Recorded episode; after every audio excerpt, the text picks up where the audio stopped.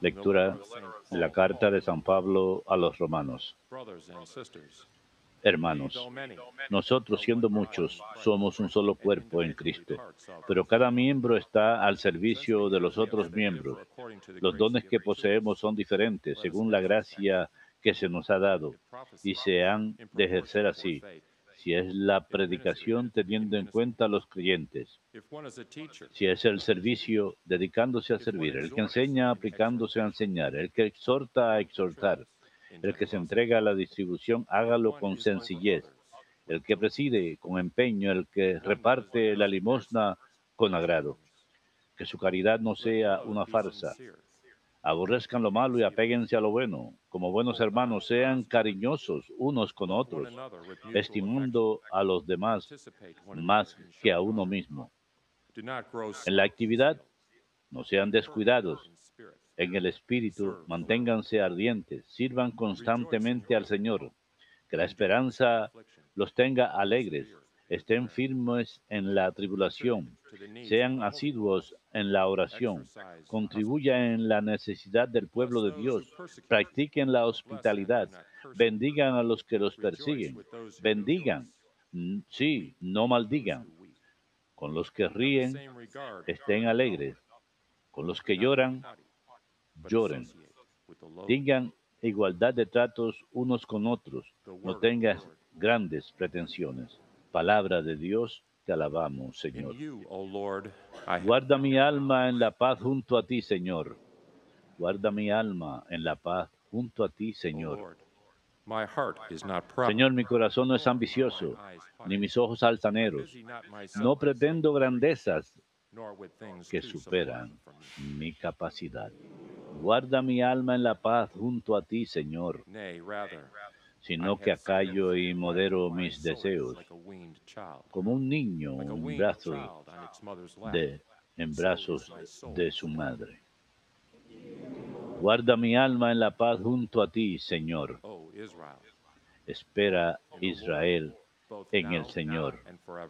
Espera ahora y por siempre. Guarda mi alma en la paz junto a ti, Señor.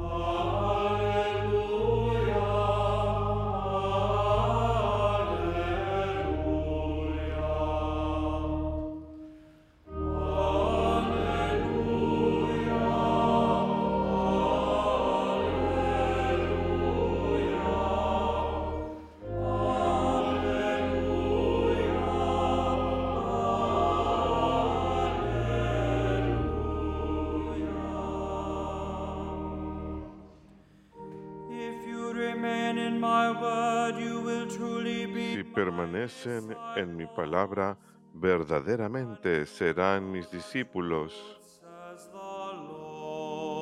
dice el Señor.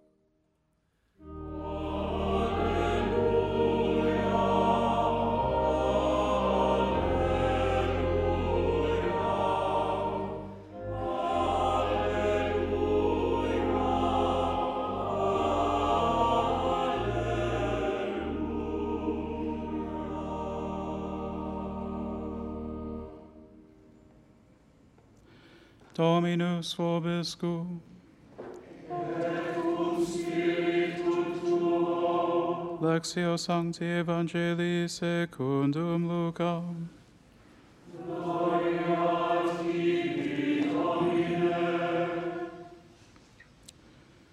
En aquel tiempo uno de los comensales dijo a Jesús, Dichoso el que coma en el banquete del reino de Dios. Jesús le contestó, un hombre daba un gran banquete y convidó a mucha gente. A la hora del banquete mandó un criado a avisar a los convidados. Vengan, que ya está preparado. Pero ellos se excusaron uno tras otro. El primero le dijo, he comprado un "Purchase the campo y tengo que ir a verlo. Dispénsame, por favor. Otro dijo, he comprado cinco yuntas de bueyes y voy a probarlas. Dispénsame, por favor. Otro dijo, me acabo de casar y cannot." naturalmente no puedo ir. El criado volvió a contárselo al amo. Entonces el dueño de casa, indignado, le dijo al criado, "Go out quickly and sal corriendo a las plazas y, la ca- y calles de la ciudad y tráete a los pobres, a los lisiados, a los lame." ciegos y a los cojos. El criado "Sir, your dijo, Señor, se ha hecho lo que mandaste y is room." todavía queda sitio. Entonces el amo dijo, sal por los caminos y senderos e insísteles hasta que entren y se me llene la casa. Y les digo Que ninguno de aquellos convidados probará mi banquete.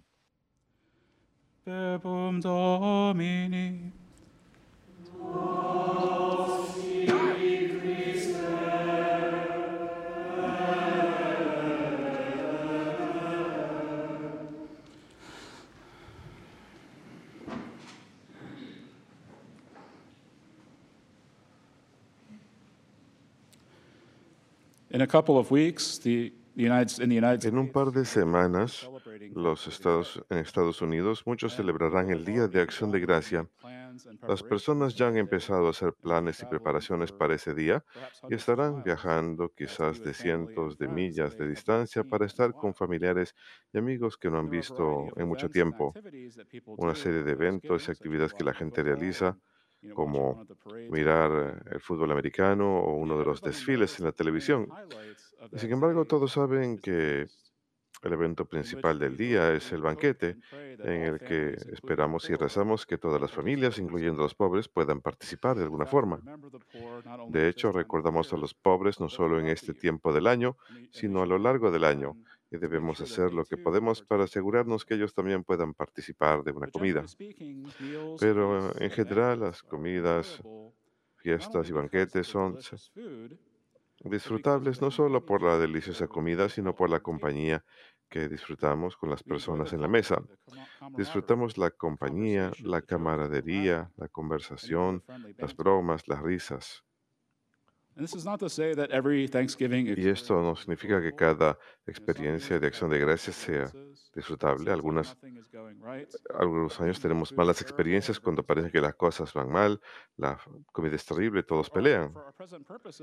Para nuestros propósitos presentes, simplemente invitaría a todos a que piensen en su mejor día de acción de gracias cuando todo les haya ido bien y todo el mundo se lleva bien. Espero que estas sean las buenas memorias que atesoramos a lo largo de nuestras vidas. Y es importante, por más importante que los banquetes y fiestas son para nosotros hoy en día, eran igual de importantes para los judíos de la antigüedad. Compartir comida con los demás era una práctica esencial de su práctica religiosa, desde la cena de Pascua hasta la cena semanal de Sábado. Las comidas no solamente eran ocasión de comer para mantener el cuerpo, sino para compartir con las otras personas en la mesa. Se supone que aquellos que comparten una comida no son enemigos. Después de todo, usualmente no comemos con aquellos que nos odian o quieren matarnos. El compartir una comida necesariamente implica amor, compañerismo, amor. Comemos con aquellos a quienes amamos y que nos aman. Y en la lectura del Evangelio de hoy de San Lucas, Jesús está comiendo en la casa de un fariseo principal. Mayormente los fariseos son parte de la oposición a Jesús. Sin embargo, el Señor comparte una comida con sus supuestos enemigos. Y mientras estaba en la mesa, Jesús cuenta una parábola de ocupar el lugar más bajo. Y luego le dice al hombre que lo invitó que él debe invitar a los pobres, a los mancos, a los cojos, a los ciegos, en lugar de sus familiares y amigos. En otras palabras, debe invitar a aquellos que no le pueden pagar, a diferencia de aquellos que sí le pueden pagar, y será recompensado por su generosidad en la resurrección. Y al escuchar esta palabra, alguien en la mesa se inspira a decirle a Jesús, bendito es el que the en el reino de Dios. Si ese es el caso, que Jesús está animando al fariseo principal a hacer algo tan generoso y magnánimo como invitar a los pobres y lisiados, a aquellos que no pueden pagarle, también debe ser cierto que el banquete en el reino de Dios debe ser más maravilloso que nadie puede imaginarse. Aquellos que reciben el privilegio de comer en el reino de Dios incluyen almas generosas as como las siguientes, como aquellos que usualmente están excluidos de los banquetes, como los pobres y los lisiados. Y luego Jesús dice una parábola de un hombre que ofrece un gran banquete. Aquellos que han sido invitados se les dice que el banquete está listo para ellos. Y sin embargo, tienen diferentes excusas para no ir. Eligen atender otros asuntos en lugar. De acudir a ese maravilloso banquete. No parecen entender plenamente lo que se están perdiendo. El banquete del reino de Dios no es como cualquier banquete ordinario en la tierra. Si pensamos en nuestra memoria más querida de acción de gracias o la mejor comida que hayamos tenido, el banquete del reino No es infinitamente mejor a comparación. Es el banquete más grande y maravilloso imaginable. Noten que aquellos que dan excusas no necesariamente están buscando cosas que son malas. No hay nada malo con comprar un terreno e inspeccionarlo, o comprar cinco yuntas de bueyes o de casarse. Aquellos que están invitados al banquete piden ser excusados para poder atender cosas que son buenas. El problema es que están eligiendo atender estas cosas menores a detrimento de lo más alto. Para entrar a este banquete es necesario desasirse that de cosas menores con la esperanza de que el Señor tiene algo superior. Aquellos que están invitados deben elegir dejar atrás cosas menores si desean ir al banquete. And sin does not, usually does not entail the, the Y el pecado usualmente no involucra la elección directa de un mal. No es que la persona directamente quiere hacer el mal, sino la elección de un bien menor a detrimento de un bien mayor. Usualmente queremos elegir lo que es bueno o lo que percibimos que es bueno. Una persona que dice una mentira usualmente no lo hace porque sencillamente quiera mentir, o- o- sino porque está aferrándose a un bien menor como la preservación propia o de repente disfrutan de mentir, pero están eligiendo eso por encima de un bien mayor como reverencia hacia la verdad o la integridad personal. La persona que come demasiado no está usualmente tratando de ser glotón, sino que está eligiendo un bien menor, el placer de comer, por encima del bien or mayor de la salud o de compartir la comida con los demás. El Señor nos desafía a aceptar no solo un bien temporal que da un placer efímero y luego desaparece, sino un bien trascendente in us a deep abiding e joy inculca en nosotros una sensación de alegría duradera para siempre. Es la alegría que solo puede provenir del amor y la comunión con Dios y con los santos. Y este es el amor y comunión que alcanza mucho más lugares. Como vemos en la parábola, los eh, invitados originales se excusan del banquete, así que el maestro tiene todo ese espacio, así que envía a sus siervos a invitar a todos los que estén en la calle que puedan encontrar, los pobres, los lisiados, los ciegos, los mancos. E incluso in, después de traer a todas estas personas, aún hay espacio en el banquete. El alcance de la misericordia y amor de. Dios por todos los pueblos es infinita. The sheer magnitude of this banquet La mera magnitud de este banquete nos muestra que Dios tiene un deseo de llenar su casa. Quiere traer al banquete el mayor número posible de personas. Su amor es ilimitado y es este amor God ilimitado de Dios que nosotros como cristianos estamos llamados a comunicar a todos los pueblos, ya que es el deseo de Dios que todos los pueblos sean salvados y llevados a este banquete en el reino, entonces ese debe ser nuestro deseo también.